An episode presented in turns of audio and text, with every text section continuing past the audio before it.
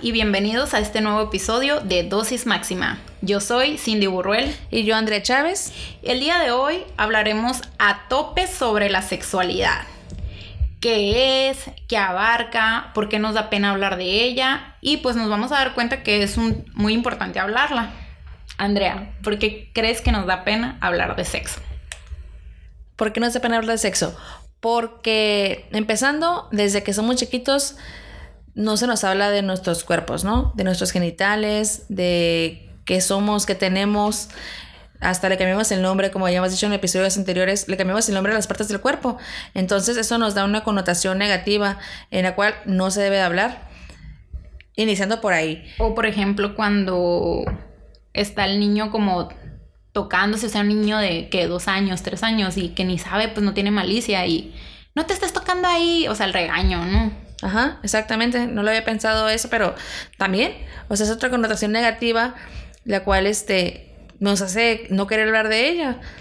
Y luego, sumando ahora que hasta en las noticias salen que si hablas de sexo te vuelves gay, o que si hablas de sexo eres puta, eres puki, eres prosti, eres pito loco, eres pito suelto, picaflor. O sea, entre, eh, de las dos partes hay una connotación negativa, ¿no? Para la mujer, para el hombre. O sea, ¿cuántas películas no hemos visto en las cuales también este, los niños quieren experimentar, quieren saber qué es su cuerpo y los papás no les quiere decir? ¿No? El papá le da pena o la mamá, ¿no? En, en, el, en el, caso de, cualquier película. Y...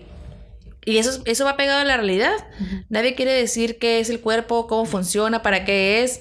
O sea, nomás con que digas que uno es niño, otro es niña, es un pene, es una vagina, creo que sería lo más adecuado, pero ni siquiera queremos hablar sobre las partes del cuerpo. Entonces todo eso nos lleva a que en la edad adulta no queramos hablar sobre el cuerpo, ni sobre el sexo, ni la sexualidad.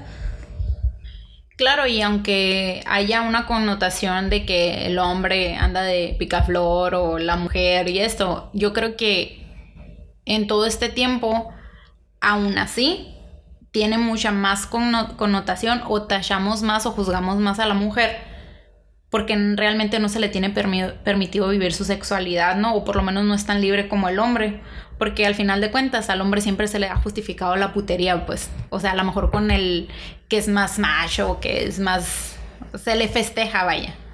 No, hasta se dice que, o sea, ¿cuántas veces hemos escuchado que el hombre le pone el cuerno a la mujer? Y no viceversa. Y si la mujer lo pone es como...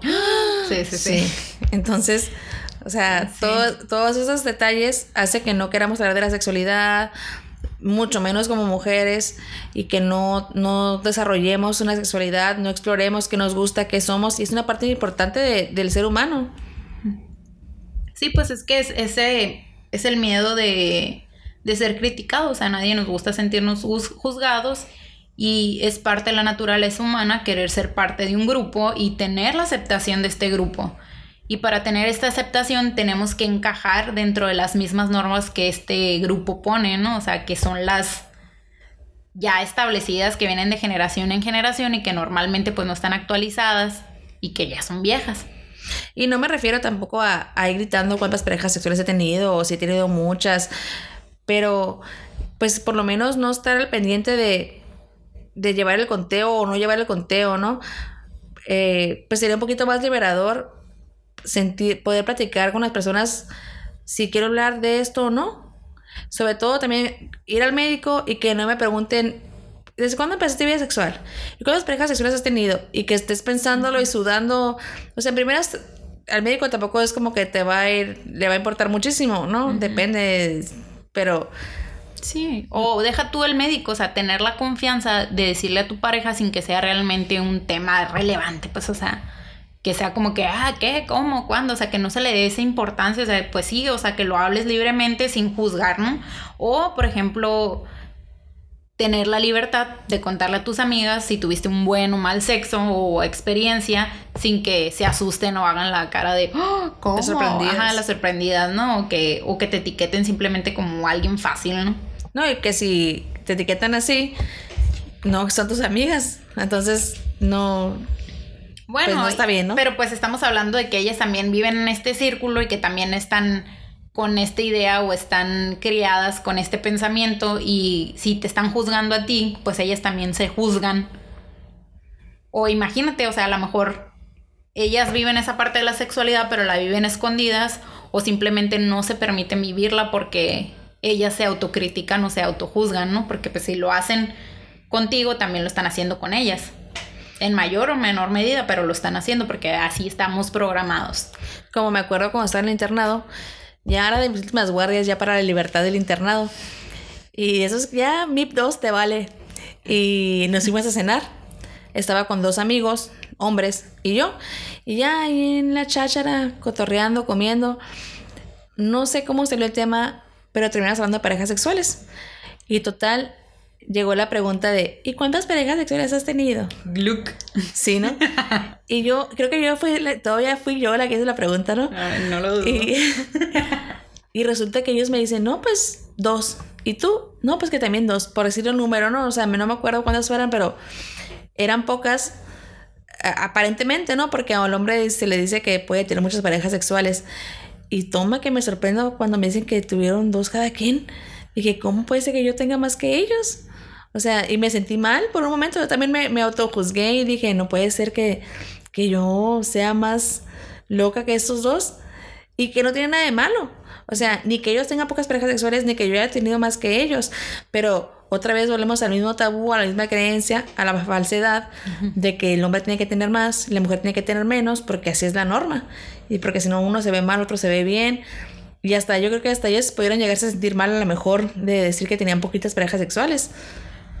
Eso, eso que mencionas me recuerda a un artículo que leí hace mucho de estos artículos que están en, en revistas. No me acuerdo realmente dónde lo, lo leí, ya hace tiempo de eso, pero comentaban algo así, o sea, decían que normalmente tanto hombres y mujeres tendían a mentir en sus encuestas de sexualidad pero normalmente los hombres tendían a mentir para incrementar sus parejas sexuales y las mujeres tendían a mentir para disminuir el número de sus parejas sexuales. Y yo creo que es este mismo miedo de ser juzgadas de hay tantas parejas o en el caso de los hombres, pues si tengo más parejas se relaciona con que eres más macho o más viril o no sé, el macho alfa, ¿no? Lomo plateado ahí, ¿no?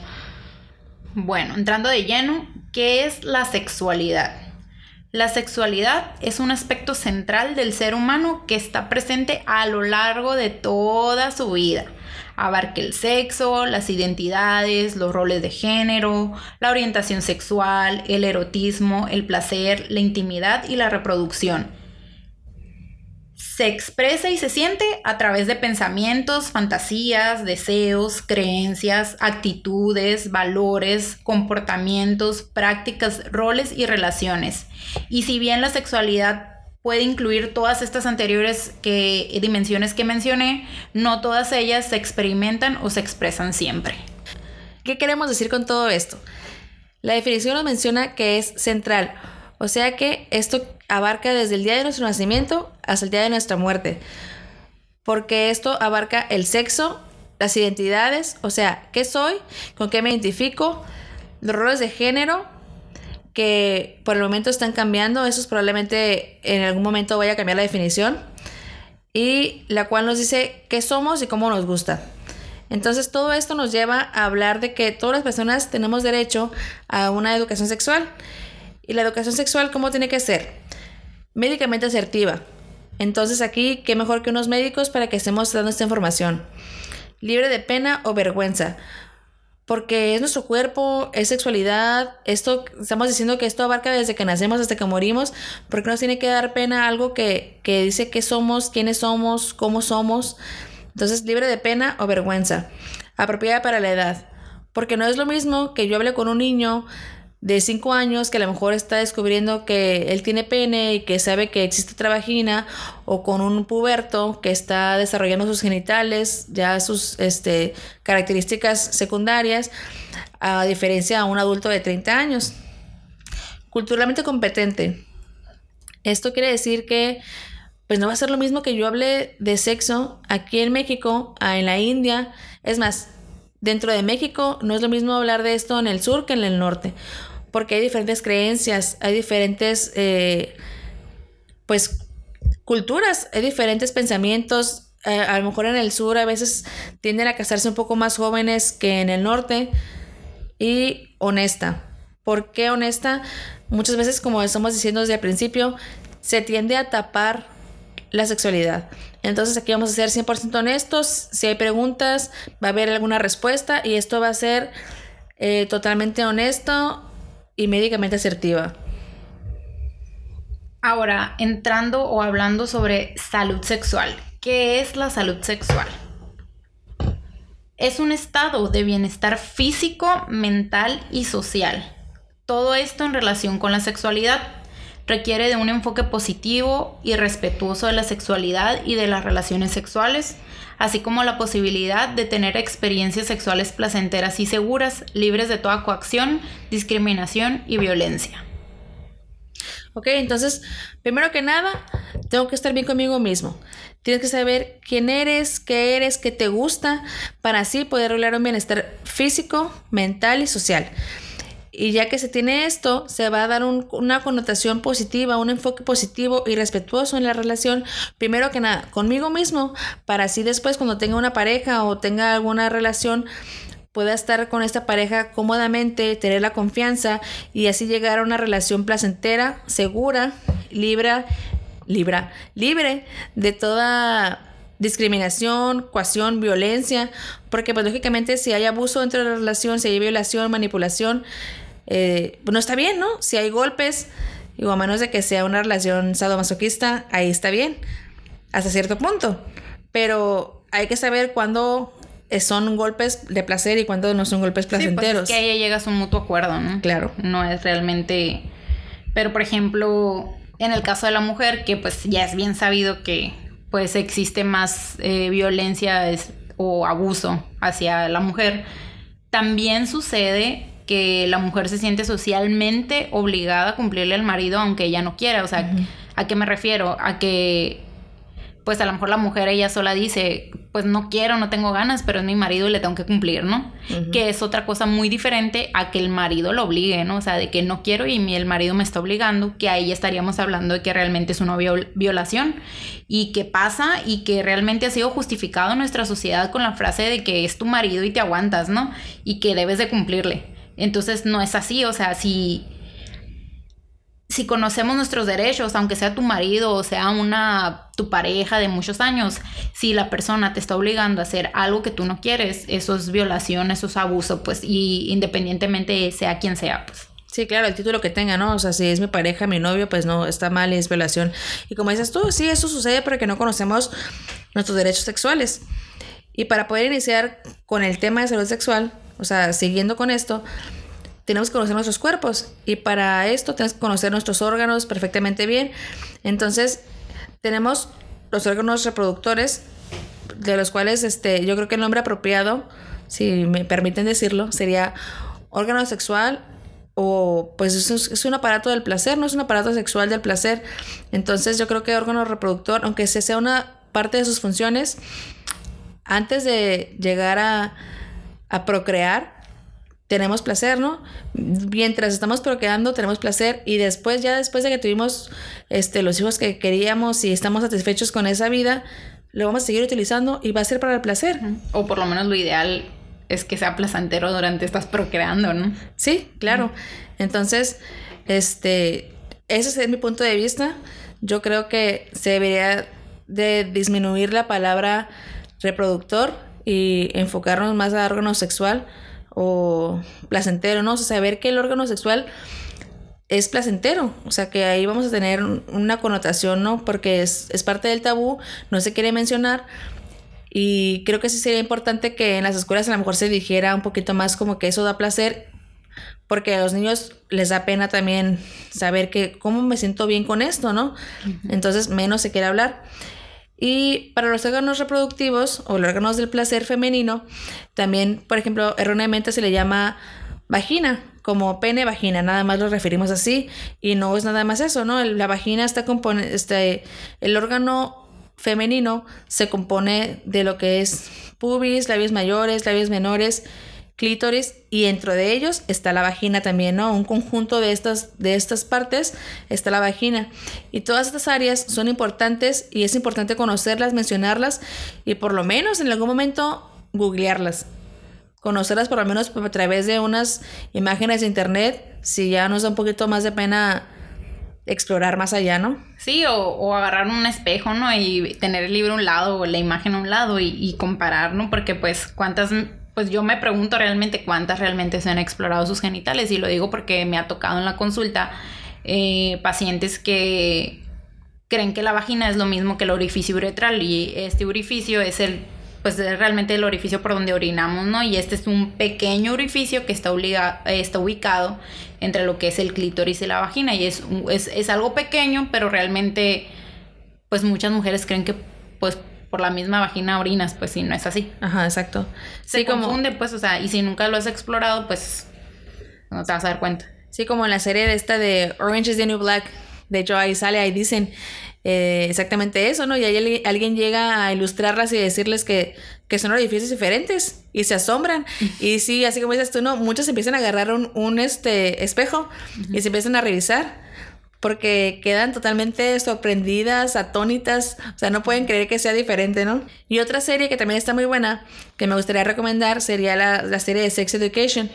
Esta es básicamente sobre un, un chico que su mamá es sexóloga, entonces... Por esa razón creen que el chavo tiene que saber un chorro sobre sexo y de cuerpo. Que es un experto como la mamá. Ajá, exactamente, ¿no? Entonces, eh, que se le pasó la información de la noche a la mañana más para estar con su mamá, yo creo. Y muchos chavos de esa escuela se le acercan y empiezan a preguntar sobre cosas de sexo, ¿no?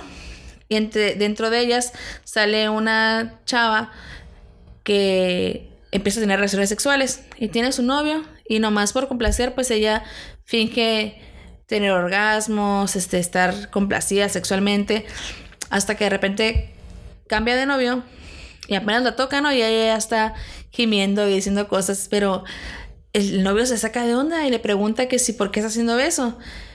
Que si realmente ella ha sentido placer alguna vez o si se conoce o no se conoce. La torció, pues. Ajá, sí, sí, sí. Y ella se saca de onda un chorro porque se da cuenta que a él sí le importa lo que ella está sintiendo. Y se da cuenta que no se conoce. Y va con el sexólogo con el amigo y le pregunta de que, oye, ¿y cómo tengo que sentir? ¿Qué tengo que hacer? ¿Cómo me tengo que mover? Y él le dice, pues, tócate, conócete. O sea, yo qué voy a saber de tu cuerpo, es tu cuerpo, es tuyo, ¿no? Entonces, o sea, ahí, ahí cambia mucho la perspectiva y ella ya por fin empieza a experimentar sobre su cuerpo. Y ya puede regresar con su novio y decirle qué le gusta, cómo le gusta, cómo hacerle y todo. Y vive ya una vida sexual placentera. Y estamos hablando que en esa serie son adolescentes, ¿no? Y hablando de esto de la adolescencia, sobre todo en la adolescencia temprana o inicial, comúnmente conocida como pubertad, que se da entre los 10 y 14 años aproximadamente. A veces la aparición es un poco más lenta en los, en los hombres. Mm, esta, en esta etapa del desarrollo humano eh, es donde se empiezan a desarrollar los caracteres sexuales secundarios. O sea, ¿qué quiere decir esto? que es cuando empieza a salir el bigote, el vello púbico, el vello axilar, nos da este aromita, ¿no? Eh, el cambio de la voz. Y pues todos estos cambios se dan porque en esta etapa empiezan a incrementar las hormonas sexuales. Y mm, al incrementar estas hormonas sexuales eh, y darse estos cambios, pues también inician estos pulsos o los deseos sexuales, ¿no? Que comúnmente inicia como una autoexploración del cuerpo y es muy común y natural que los jóvenes a esta edad, eh, empiecen a experimentar con lo que es la masturbación que pues es algo natural, o sea, yo me acuerdo que cuando tuvimos esta clase en medicina fue como que, ah", o sea, realmente es normal y es lógico y obviamente pues, o sea, si estás teniendo este impulso por la hormona, pues es natural que se dé, ¿no? Y normalmente pues es inhibida o castigada por los mismos adultos, sobre todo si los callan, ¿no? O sea, por todas estas creencias que hay socialmente, ¿no? De que es malo, pecado, diría un compañero, ¿no? Entonces... No, pues, y eso sale, eso sale si lo googleas. O sea, si pone, ya que estuvimos haciendo la investigación para, para este, este episodio, buscamos en Google qué es la masturbación y, detalles así. Sí, ¿qué, es lo que buscaban pues más en internet? Ajá. Sobre masturbación. Mencionaba que si la masturbación te afecta la vista, que si te afecta el riñón, que si te pueden salir pelos en la mano y lo que decías, ¿no? que si es pecado. en el, en el buscador, ¿no? Que, que se afecta el periodo. Entonces hay muchas dudas y es parte de lo que queremos aclarar en este momento, ¿no? Es parte del autoconocimiento y pues es parte de una salud sexual placentera y normal. Mm, entonces, mm, hablando de todo esto, me gustaría aclarar qué es el sexo en sí. Y por ejemplo, en la Real Academia Española existe, está la definición, pero, o sea, se, se separan, ¿no? Hay una que se refiere realmente a lo que diferencia al hombre y la mujer por genitales, o sea, qué es lo que te preguntan cuando en tu acta de nacimiento, por ejemplo, que te ponen sexo, ah, pues se refiere a hombre o mujer, pero por la por el aparato reproductor, o sea, cómo naciste, ¿no? Con, con el genital. Por el órgano sexual. Por el órgano sexual, eh, femenino, masculino, ¿no? Y el otro está en relación a la actividad sexual en sí, que realmente lo más adecuado sería llamarla relación sexual. Y la relación sexual es el conjunto de comportamientos, es un conjunto de comportamientos que se realizan en al menos dos personas con el objeto de dar o recibir placer sexual independientemente de que las relaciones sexuales pueden incluir muchas prácticas como lo son las caricias, el sexo oral, el coito, que pues es el nombre que recibe la penetración del pene en la vagina o también conocido como hacer el delicioso. Y creo que sería importante hacer la connotación en que pues de preferencia es el conjunto de dar y recibir placer al mismo tiempo, ¿no? O sea, que, que encuentres el placer en el, en el dar también. Porque hay muchas personas que, que refieren no obtener placer al dar sexo oral, ¿no? A lo mejor es un poquito incómodo, pero el saber que a lo mejor le estás dando placer a tu pareja, eso puede ser placentero para ti y es parte también como de la concentración en el, en el acto sexual en el momento, ¿no? De vivir el presente en ese, en ese... Ajá, que conlleva a lo que está ahorita, se está hablando mucho del sexo, del sexo tántrico, que probablemente después lo podamos tocar, pero básicamente eso, ¿no? Estar presente en el momento del acto sexual. Y bien, si no te encanta ciertas prácticas sexuales, pues como dices tú, ¿no? O sea, conlleva al sexo oral, las creencias sexuales, el coito, que, que estamos muy enfocados en que sea únicamente el coito, ¿no? Y no es cierto. O sea, no todo es en torno al pene vagina, que es lo más usual, entre comillas, pero no es lo único. Entonces, ¿Qué quiere decir esto? O sea que las creencias sexuales es lo primero que va a empezar. Así empieza el coqueteo, los juegos, este, cómo te prende, no está, no está bien pensar únicamente como, como está establecido en el porno, ¿no? Que vas a llegar directamente al acto, que vas a estar lista y lubricada. Sí, que la mujer ya está bien, bien puesta, ¿no? Realmente la mujer ocupa más tiempo y ocupa dedicación. Sí, para empezar. Y ocupas que la ponga en el mood, que pongas las velitas o no sé, lo que te guste, ¿no? La música, apagar los focos, lo que tú quieras, ¿no? Lo que te guste a ti. Sí, entonces estamos este, ubicados hacia solamente una parte cuando también hay mucho placer en, todo el pre, ¿no? En la preparación. Y, y puedes recibir mucho placer sin tener que llegar al coito, ni siquiera. O sea, puedes tener el mismo placer en, el inicio que en el final, ¿no? Y es el punto de, de la relación sexual, yo creo, y es la parte de, de, que hay que conocernos. Y entonces eso es la sexualidad, es saber qué, me gusta, qué soy, qué tengo, ¿no? Entonces aquí específicamente creo que podemos mencionarlo bastante bien, ¿no? Se acomoda la definición en esta parte. Y bueno, eh, parte de esto para poderlo vivir es tener la información, ¿no? Porque entre más eh, información tengamos eh, verídica, este, es tumbaburros, ¿no? Entonces, sí parte de eso involucra lo que es, son los derechos sexuales, que derechos sexuales son muchos, ¿no? y todos los tenemos. Eh, pero quiero hacer mención a uno que habla sobre este acceso a la información y es que todos tenemos este derecho a la información actualizada, veraz, completa y laica y científica sobre todo, ¿no? Acerca de la sexualidad, ¿para qué? Para que podamos tener eh, y tomar decisiones libres sobre nuestra vida. Mm, y eh, lo que se sugiere aquí es que esta información debe de venir de personas que son capacitadas y que entreguen esta información de fuentes confiables sin tener ningún tipo de conflicto religioso o personal.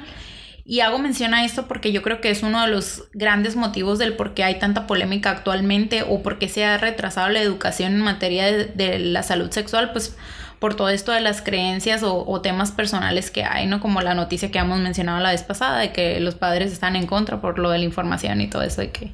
claro.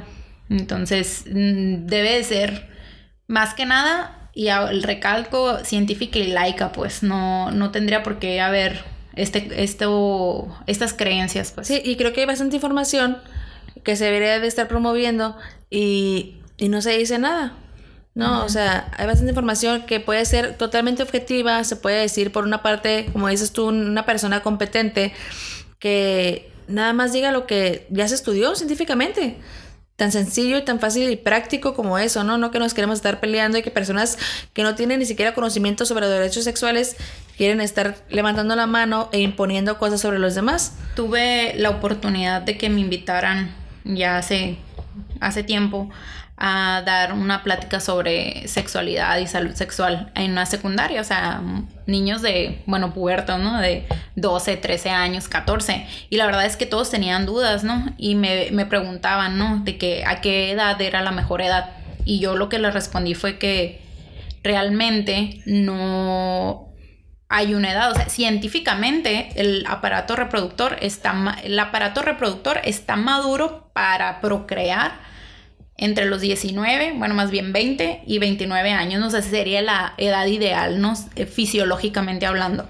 Pero yo lo que yo les comentaba y que estaba en relación a la definición es que realmente el inicio debe de ser cuando tú como persona te sientas seguro y capaz de afrontar o de tener esta responsabilidad de lo que es la, la sexualidad. O sea, cuando yo me sienta completamente seguro de que ya quiero iniciar mi vida sexual con una pareja con la cual no me siento presionada, o sea, nadie me está presionando, sino que yo me siento preparada para hacerlo y este que tengo y que conozco todos los pros y contras acerca de tener, o sea, tanto de las enfermedades que pudiera contraer o de que pudiera saber, eh, pudiera salir embarazada y conocer también los métodos. Entonces yo era lo que les decía, como que no, no hay una edad ideal, o sea, simplemente es cuando tú te sientas preparado física, emocional y socialmente, ¿no? lo que y aquí viene la otra parte de la definición.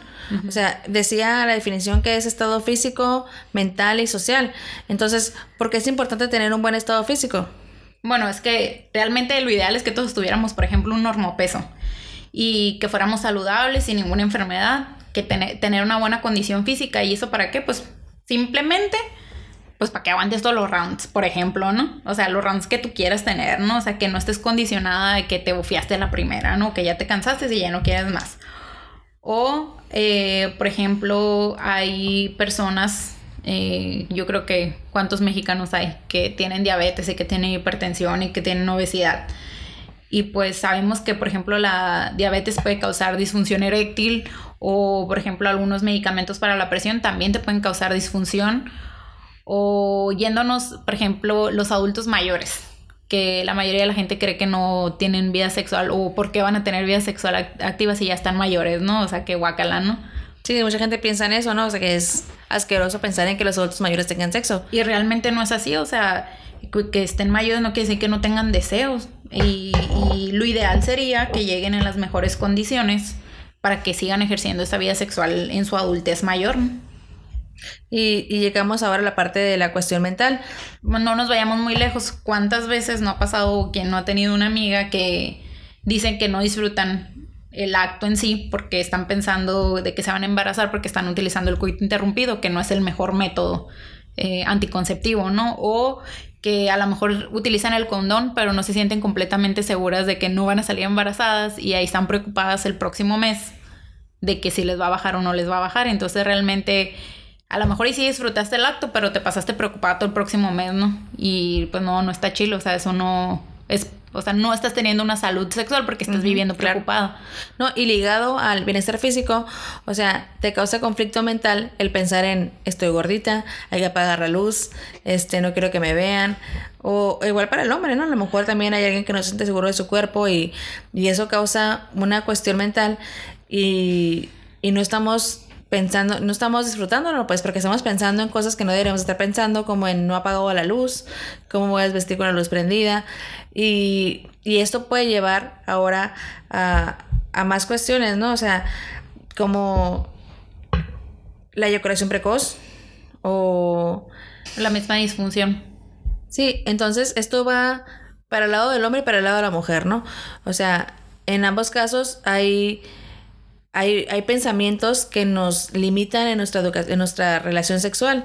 Entonces, por ejemplo, el, el hombre que esté pensando mucho en, en si está bien, si está mal, si, si, tiene muchas parejas sexuales, tiene pocas parejas sexuales, si me hace experto, no me hace experto, entonces si la voy a satisfacer o no la voy a satisfacer, todo esto nos va a llevar a, a que a lo mejor tuviera una eyaculación precoz o otras cuestiones psicológicas en las que falla su órgano, pues no, o sea, diríamos vulgarmente pues que no se le paró ni siquiera.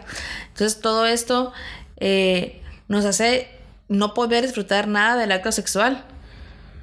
Sí, y hablando de eso, o sea, justamente hace poco estaba comentando con un compañero de un caso de, de un joven, de adulto joven, ¿no? O sea, ponle, no tenía más de 30 años, ponle que tenía 25. Y resulta que este joven se había había ido al hospital pues para hacerse un procedimiento quirúrgico porque resulta que tenía micropene. O sea, el, pene estaba de un tamaño muy pequeño, ¿no? O sea, menos de 4 centímetros. Entonces, él se estaba realizando un procedimiento quirúrgico y durante la anestesia, que normalmente a veces a algunos pacientes se les afloja la lengua, empezó a decir que pues está haciendo el procedimiento porque se sentía presionado de que su pareja ya le había dicho que lo iba a dejar porque no lo satisfacía, no la satisfacía. Y entonces deja tú que tuviera el problema físico, sino que, porque igual se puede arreglar eh, de otras maneras, como, como mencionamos, no solamente está el placer con el pene, sino que también está, se puede dar a la pareja placer con otras cosas, ¿no? O sea, las caricias y todo eso, ¿no? O sea, pero en él estaba este, este factor psicológico de que no se sentía a lo mejor lo suficientemente hombre porque no satisfacía a su pareja y como que se enfocaba mucho en eso, ¿no? De que tenía el pene muy pequeño y que no la podía satisfacer, ¿no? Claro. Y entonces, que cabe mencionar que si tú ya tienes una pareja y ya lo hablaste y ya lo intentaron y aún así no te satisface, pues es, es válido dejarlo, ¿no? Pero no hacerlo menos y no experimentar otras cosas, pues, ¿no? Pero bueno, volviendo al caso, em, no, no solamente es esta parte, sino también ver todo lo que hay detrás, ¿no? Porque, por ejemplo, se, está, se estaba sometiendo a, un procedimiento para que se viera un poquito más grande, pero realmente no hay mucho que ofrecerle ya una vez que el paciente tiene esas edades, porque lo ideal sería captarlos cuando están en pleno desarrollo. Eh, cuando están jóvenes, cuando están pubertos, cuando se le está desarrollando los caracteres secundarios, ¿no? Entonces, y eso fue lo que le dijo el urólogo, ¿no? Y, y es parte también de la cuestión cultural, porque pues, como no, se, como no se dieron cuenta los papás, pues. Claro. O sea, él entra dentro de las tres definiciones, ¿no? Dentro, de la cultural, del, bienestar físico y del bienestar mental. Porque socialmente, como estaba mal visto, el ver los genitales, el revisarlo, a lo mejor a los papás les daba pena revisar a su hijo, nunca tuvieron la, la oportunidad de ir a preguntarle al médico qué hubiera pasado, qué pasaría, si está bien, si está mal. O sea, no, y a lo mejor hasta el médico, ¿no? O sea, porque no revisaba los genitales del niño. Si, si llevaban al niño a una revisión periódica, pues parte de eso es explorarlo completamente. Sí, o a lo mejor no se dieron cuenta cuando les, ¿cómo se dice? O a lo mejor los papás pensaron que era normal cuando le cambiaban los pañales, ¿no? Pero típico que cuántas veces no ha pasado de que el niño ahí se anda explorando, lo que sea, y el papá es de que no te toques ahí, o sea, cuando están muy bebés, o sea, cuando ellos son muy inocentes, pues que tienen dos, tres años, pues, y que ellos nomás andan ahí, de, que es parte de su exploración de conocer su cuerpo, ¿no? Claro, entonces lleva a otra connotación negativa en la cual tampoco este chavo se va a estar revisando y físicamente no está bien desarrollado y cuando quiere hacer un acto sexual físicamente no puede, se le complica. Y como nunca ha hablado de ello, ni siquiera pudo llegar a las a otras soluciones como a lo mejor ponerse una almohada abajo de la cadera, o sea, detalles así que pudieran apoyarlo un poquito a, a nivelar su micropene, ¿no? Pero de todas maneras, digo, no era la solución adecuada, pero ni siquiera llegó a explorar, o quién sabe, a lo mejor sí llegó a explorar esas pues, soluciones. No solamente está esa limitación física, o sea, la mental es la más la más cabrona, ¿no? Sí, porque, ahora- porque también hay cuántas eh, personas hay que sí tienen una vida sexual y que a lo mejor no tienen sus miembros inferiores Claro. y, y disfrutan. Ajá, sí, Pero sí, es sí. cuestión de explorar toda esta parte, ¿no? No, y aparte, pensando en que toda la sexualidad es, es falocéntrica, ¿no? Otra vez siempre se vuelve a decir que el pene es el centro del sexo. O sea, ¿cuántas veces no se ha mencionado de que los hombres se miden el pene y cuánto tiene que medir? Por ejemplo, El ¿no? A lo mejor... del pie. ah. Sí, sí, sí, a lo mejor era muy frustrante para él saberlo, pues. Entonces, desde antes, mucho menos puede complacer a su pareja porque él sabe ya desde el principio que su pene es más chiquito y no entiende ni siquiera por qué. Y veo complejado. Claro, entonces ahora ni siquiera lo poco que pueda complacer a su pareja lo puede complacer porque está pensando o él sabe que tiene un pene más chico o que no va a poder alcanzar a satisfacerla y ni siquiera intenta buscar otras posiciones, por ejemplo, ¿no? Detalles así. Entonces él está afectado en su sexualidad completamente. Es una persona que vive frustrada de su sexualidad, está, no tiene un equilibrio, este, ni un bienestar físico, mental, ni social. Y bueno, hablando de que debemos de tener una vida sexual saludable y placentera, cabe mencionar que pues por decir placentero tampoco se contrapone con tener una sexualidad responsable y respetuosa. Este, hay que recordar que en la mayoría de los casos va a involucrar a la pareja, entonces es muy, muy, muy importante esta comunicación entre dos personas, ¿no? Y que se tengan la confianza para que se digan lo que les gusta, lo que no les gustan, si están dispuestos a experimentar o no, o pues poner los límites, ¿no? Ustedes, ustedes ponen los límites siempre, ¿no? Y ya ahora sí, después de bombardearlos con, tantas- con tanta información, con tantas anécdotas, eh, queremos resumir un poquito lo que consideramos más importante sobre este episodio para que se lleven pues lo que queríamos dejarnos de, de conocimiento. Entonces, primero que nada, la sexualidad es inseparable del ser humano, ya que como dijimos que es central y este abarca desde su nacimiento hasta la muerte, porque Es parte de él, pues. Sí, Entonces es- siempre va a estar ahí y deberíamos de hablar con, de ella con naturalidad. Sí, y la sexualidad es saber quién soy, qué soy, cómo me gusta y qué me gusta. Exactamente. Y pues tener salud sexual básicamente es estar en un estado en donde yo estoy conectada con mis gustos, estoy alineada con mis creencias y por lo tanto me acepto y me apruebo. Y como resultado de todo eso voy a tener una emoción positiva en relación a esta sexualidad y la voy a vivir de una manera responsable y consciente. En donde me refiero consciente es que yo voy a elegir cuándo, cómo, dónde y con quién quiero vivir y disfrutar esta sexualidad. Y aparte de todo esto, que tenemos derecho a expresar nuestra sexualidad libremente. Pero más que nada tenemos la obligación de respetar la sexualidad de los demás, ¿no? Así como queremos que nos respeten nuestra sexualidad y poderla vivir con placer y libremente, de la misma manera tenemos que respetar a los demás. Todo lo que ya mencionamos eh, es parte de la salud, de la salud sexual y de los derechos sexuales, sobre todo. Entonces, no los quisimos mencionar aquí porque están un poquito amplios, están un poquito largas las definiciones. De por sí ya es un episodio un poquito cargado con información. Así que en este caso les vamos a dejar el link puesto aquí en nuestra información para que ustedes los puedan revisar, lo puedan checar y estén un poquito más informados sobre lo que es los derechos sexuales.